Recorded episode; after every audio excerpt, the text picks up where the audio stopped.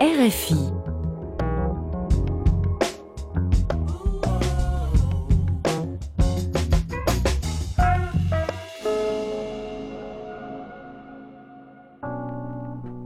Bienvenidos a una página a la vez. Con ustedes, Ángela Suazo. Como cada martes a las 6 de la tarde, con una retransmisión los miércoles a las 8 y 30 de la mañana a través de esta RFI Santo Domingo. Este es un espacio para hablar de libros, de la magia de leer, del reto de escribir, de la oportunidad que tenemos todos de compartir, de contar, de transmitir. Los invito a que descubramos juntos ese universo que se abre entre nosotros cuando aceptamos leer un libro. Hoy hablaremos sobre poesía. En esta edición conversaremos con el poeta mexicano Edel Juárez. La poesía es un género literario considerado como una manifestación de la belleza o ese intento de transmitir una emoción, un sentimiento por medio de la palabra, en verso o en prosa. Los griegos entendían que podían haber tres tipos de poesía, la lírica o canción, cantada con algún acompañamiento musical, la dramática o teatral y la épica o narrativa. Es frecuente que nosotros utilicemos el término poesía siempre como sinónimo de poesía lírica o de lírica, aunque desde un punto de vista histórico-cultural eso es lo que ha sido, este es solo un subgénero o un subtipo de la poesía. Existen diversos tipos dentro del género según el enfoque y la técnica que utilizan. La poesía griega se caracterizaba porque se trataba de una comunicación no destinada a la lectura, sino a la representación, de venir acompañada de un instrumento musical. Y por eso nos dejó esa imagen tan marcada. Pero ya hoy en día el papel que juega la poesía se encuentra muy ligado al avance tecnológico y científico. Han surgido nuevas corrientes de poesía, nuevas formas de manifestación, metapoesía, biopoesía, la poesía ecologista, la poesía virtual, la transmodernista, y esa forma de renovación de la poesía de conciencia ya con cierto carácter activista, otra poesía más urbana, más cotidiana, una derivación de la poesía tradicional que se caracteriza por la libertad en sus rimas y en sus métricas, por tratar temas del día a día, transmitiendo en ellos un sentimiento, una emoción, sembrándonos una imagen que nos camine por dentro. Así iniciamos una página a la vez.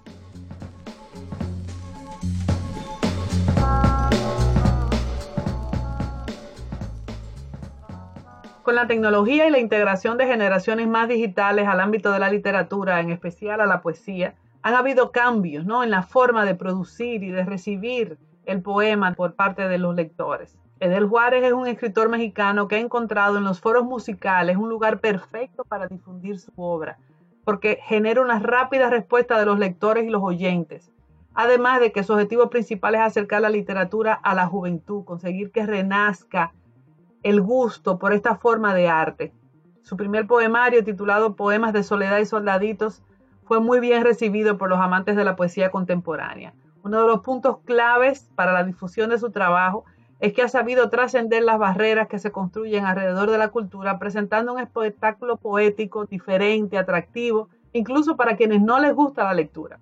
Luego del lanzamiento de su primer libro, se unió con el cantautor Edgar Oceransky musicalizando las presentaciones. Así conocí la obra de Edel hace más de 10 años, en una propuesta de musicalización de poemas, sin llegar a ser canciones. Él presenta versiones acústicas, sube al escenario con un vocalista, un guitarrista adicional y en ese espacio transporta al público a través de sus poemas.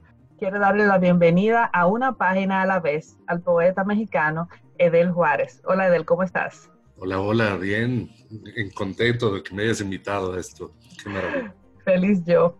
Edel, ¿cuándo dijiste sí acepto al reto de escribir? Bueno, escribir empecé como a los 16 años más o menos. Eh, ya sabes, esos primeros amores que, ¿no? Eh, uno que no es Brad Pitt, bueno, pues necesita aprender a escribir, ¿no? Para ese camino en ese, en ese momento. Como a los 16 empecé a escribir, pero fue hasta, hasta los 21 que me decidí a dejar todo y empezar a dedicarme a la escritura, ¿no? Me gustaba mucho y era lo que más felicidad me daba. De hecho, es lo que me sigue dando más felicidad el momento de escribir pero fue hasta los 21, yo tenía unos negocios y los dejé para, me hice la promesa que me iba a, vivir, que iba a vivir como me dejara vivir la poesía, que ese iba a ser mi camino, mm. iba a vivir con la puerta abierta, sí, a lo que viniera y a lo que se fuera estaba bien, pero que la poesía iba a ser mi, mi camino. Y bueno, es una decisión difícil al principio, pero ahí va. Así ha sido. ¿Y para ti qué es escribir? Ah, es un momento de entendimiento. Para mí escribir es un momento de comprensión de lo vivido, de lo visto, de lo escuchado. Eh, es el momento en el que asimilas las cosas, las procesas, ¿no? las pasas por el filtro de tu experiencia, de, tu conocimiento, de tu corazón y entonces las puedes poner en papel. Y muchas veces eso sirve de espejo para alguien más. Muchas veces nada más es un asunto personal y es un asunto de crecimiento propio, pero a veces tienen la fortuna de que alguien más se resuene con esas, con esas palabras y entonces, bueno, yo digo que uno escribe lo mejor que puede con lo que es en cada momento, ¿no? Y todo lo demás son consecuencias, ¿no? Entonces, ya no sabes qué va a pasar, ¿no? ¿Qué es para ti una página en blanco? Ah, puede ser terror puro. puede ser el terror puro porque hay, temporadas donde no, no puedes escribir absolutamente nada. Yo me he pasado seis meses sin escribir en mi nombre, entonces la página en blanco en ese momento es terror, ¿no? Eh, cuando estás creativo, cuando eh, están fluyendo las cosas, bueno, e, es un lienzo, ¿no? Es un, es un reto bonito, ¿no? E, es, como llegar a casa, ¿no? Poder decir, bueno, aquí me quito los zapatos y ando cómodo en la página en blanco, pero muchas veces no, ¿no? Muchas veces es, eh, es esta presión y bueno, también hay, hay, que dejar de ser tan aprensivo, ¿no? También detenerte y esperar a que fluyan las cosas también es, sabio, pero eso te lo dan los años, ¿no? Claro. ¿De, de dónde surgen las ideas para escribir? Del, es totalmente vivencial. Lo que yo escribo es totalmente vivencial. Eh, a, a, mí el, bueno, no es que todo el tiempo esté enamorado, sufriendo, rompiendo, lo que sea, pero sí son cosas que viví y que vas rescatando, ¿no? De acuerdo al, mood que traigas en ese día, ¿no? Sí, los textos han ido cambiando, son, creo que con los años han sido como más, reflexivos, ¿no? Y es eso, bueno, pues ya le, quité el pie del acelerador a esta vida y ya me dedico más a, a, ver este, a ver ¿Para qué me suceden las cosas? Entonces, es eso, una reflexión de, lo vivido, de lo visto, de lo escuchado. Me gusta mucho eh, la música, la música es una parte importante en mi vida, entonces también muchas veces estar haciendo o estar escuchando canciones, perdón, estar escuchando canciones me pone a escribir de, eso. ¿Y una canción que te ha inspirado en particular? Ah, eh, Anthem de, de Leonard Cohen, sí, el, himno de la Sí. Eh, son de esas canciones que me mueven completamente, ¿no? Sí. Hay muchísimas, muchísimas. Soy un melómano declarado, así. the birds they sing at the break of day. Start again. I heard them say,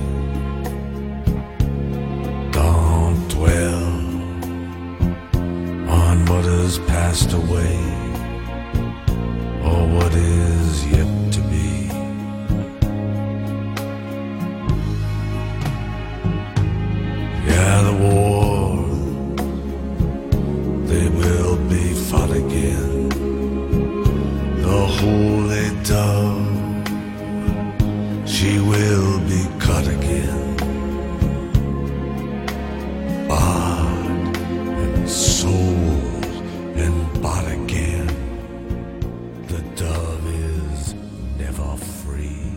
Si tuvieras que elegir un personaje con quien conversar un rato, puede haber partido ya, músico, artista. Cortázar, definitivamente. Soy, completamente admirador de Cortázar, de, su obra, de, su postura ante la vida, ¿no? Sí, el personaje me parece fascinante, ¿no? Un, tipo extremadamente culto eh, y extremadamente crítico también, ¿no? Con una claridad impresionante. Sí, a mí eso, eh, eso me gustaría, ¿no? Tomarnos unos vinos con él. ¿Qué lee de él? Me gusta mucho la novela, más que, que los cuentos o el ensayo. La novela para mí es, no sé, leí muchísima literatura de fantasía. Eh, no he encontrado ya autores que me atrapen como me atraparon de chavo. A lo mejor es que ya no estoy chavo, ¿no? Pero este, leí muchísimo de fantasía, Celas, ni Tolkien, Bradbury y todo esto. Ahora me gusta mucho Barico, me gusta mucho Holbeck, me gusta Beisbreder, ¿no? Así, autores franceses, italianos que, que, son increíbles, ¿no? Yo creo que Barico actualmente es mi favorito, Alessandro Barico. Desde Seda me atrapó y, no lo suelto. Para leer, ¿qué prefieres, digital o físico? Físico, completamente. Sí, ya ni siquiera vaya, es cuestión de, ¿cómo se llama? De, sentidos, ¿no? Y de, toda la nostalgia del olor a papel y todo eso. Ya no me dan los ojos para leer en digital. ¿Autores nuevos o escritores consagrados? Ah, depende, depende completamente. O sea, no tengo ningún prejuicio contra los nuevos, ¿no? Pero tampoco contra los... A veces los clásicos los leí de joven, ¿no? O sea, Dostoyevsky, ¿no? Eh, eh, estas cosas que lees cuando estás empezando y son las que tienes que leer, ¿no? O sea, eh, todo, sí lo leí de joven y ahorita ya no resuena tanto conmigo. Sí, ahorita sí me gustan más como actuales, temas más actuales. ¿Y un libro que tú crees que te hayas retado a ser un mejor escritor? Que cuando tú lo leíste dijiste, yo quise, yo quise haber escrito eso. este, y toda la poesía de Rubén Bonifaz Nuño me, me parece, sí, eh, hace algunos años empecé a leer a Luis Alberto de Cuenca y también tiene cosas que, puta, ¿cómo, cómo no se me ocurrió antes? Tenía todo, yo viví eso, yo tenía todo para haberlo escrito y me lo ganaron, ¿no? Pero eso es bien bonito, es, encontrar esos libros que dices, es que eso lo viví yo y nada más por, eh, por andar distraído en otras cosas no lo logré, ¿no? Está padre, es un reto. ¿Qué es leer para ti? No es la desconexión del mundo, es como conectar de otra manera con el mundo. mucha gente dice que es como aislarte de, lo que pasa a tu alrededor, pero a mí la literatura, la lectura, me conecta a otro nivel con el mundo en el que vivimos obviamente nuestra capacidad de vivir cosas eh, está limitadísima, ¿no? Por situación geográfica, por eh, economía, por tiempo, por todo. Entonces, es esa capacidad que te da la literatura de vivir múltiples personalidades y, múltiples escenarios, eh, a mí me conecta con otro, con el mundo completo. ¿Qué consejo tú le darías a alguien que quiere comenzar a escribir? No lo haga. Ese camino es horrible. Eh, no sé, es eh, que lea mucho, ¿no? Que lea mucho definitivamente. Leer es la única manera de, aprender a escribir, ¿no? Que es una carrera de necedad también, no es de velocidad, es de resistencia, que es bien complicado porque mientras el ser humano promedio, cuando tiene alguna experiencia desagradable, la entierra y la olvida y la, deja ya atrás el, el, escritor, ¿no? El escritor tiene que estarla rescatando cada día y removiendo, removiendo, y entonces las heridas no sanan, ¿no? No sanan, la herida abierta toda la vida, y escribir es eso, estarle rascando, ¿no? O sea, todo lo que has hecho. Sí. Y si le fuéramos a recomendar algún, algunos libros a quienes nos están escuchando, ¿qué tú le recomendarías a un joven ahí de unos 20 años? Un joven de unos 20 años, si no ha leído poesía, que agarre un libro de Mario Benedetti. Hay libros eh, que son puertas a otro mundo, ¿no? Y los libros de Mario Benedetti, esos son, es una, una entrada increíble al mundo de la poesía. Si estás ya dentro del mundo de la poesía, lee Altazor. Altazor es una maravilla completamente de Widover. Si, si, quieres leer una novela chiquitita que te vas a leer en dos horas y te va a cambiar la vida, Le Seda de Alessandro Barico.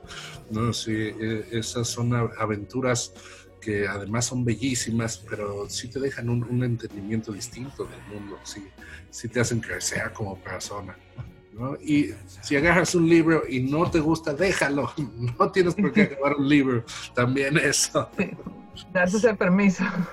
Sí, sí, no, si no ese libro no es para ti, déjalo. Va a haber otros mil que si nada más te están esperando. ¿no?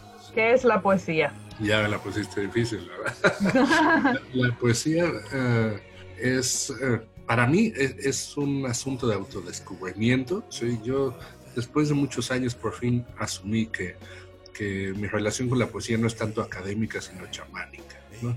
Para mí eh, la poesía es esta búsqueda de la belleza, esta búsqueda del entendimiento, eh, es un método de sanación, eh, es un espejo del mundo, es un espejo de ti mismo.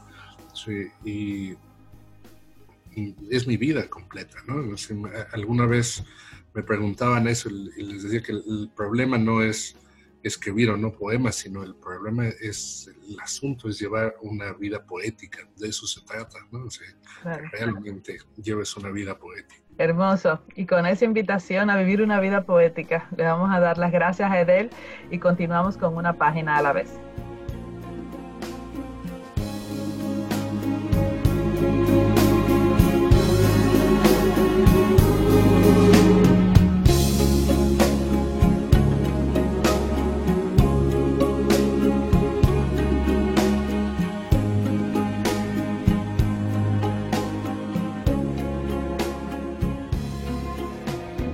Las recomendaciones de esta semana son poemas más contemporáneos, más de este tiempo, escritores jóvenes, personas que han cambiado la perspectiva y la propuesta. Les dejo con Todos mis futuros son contigo de Marwan y Elvira Sastre, son dos poetas españoles.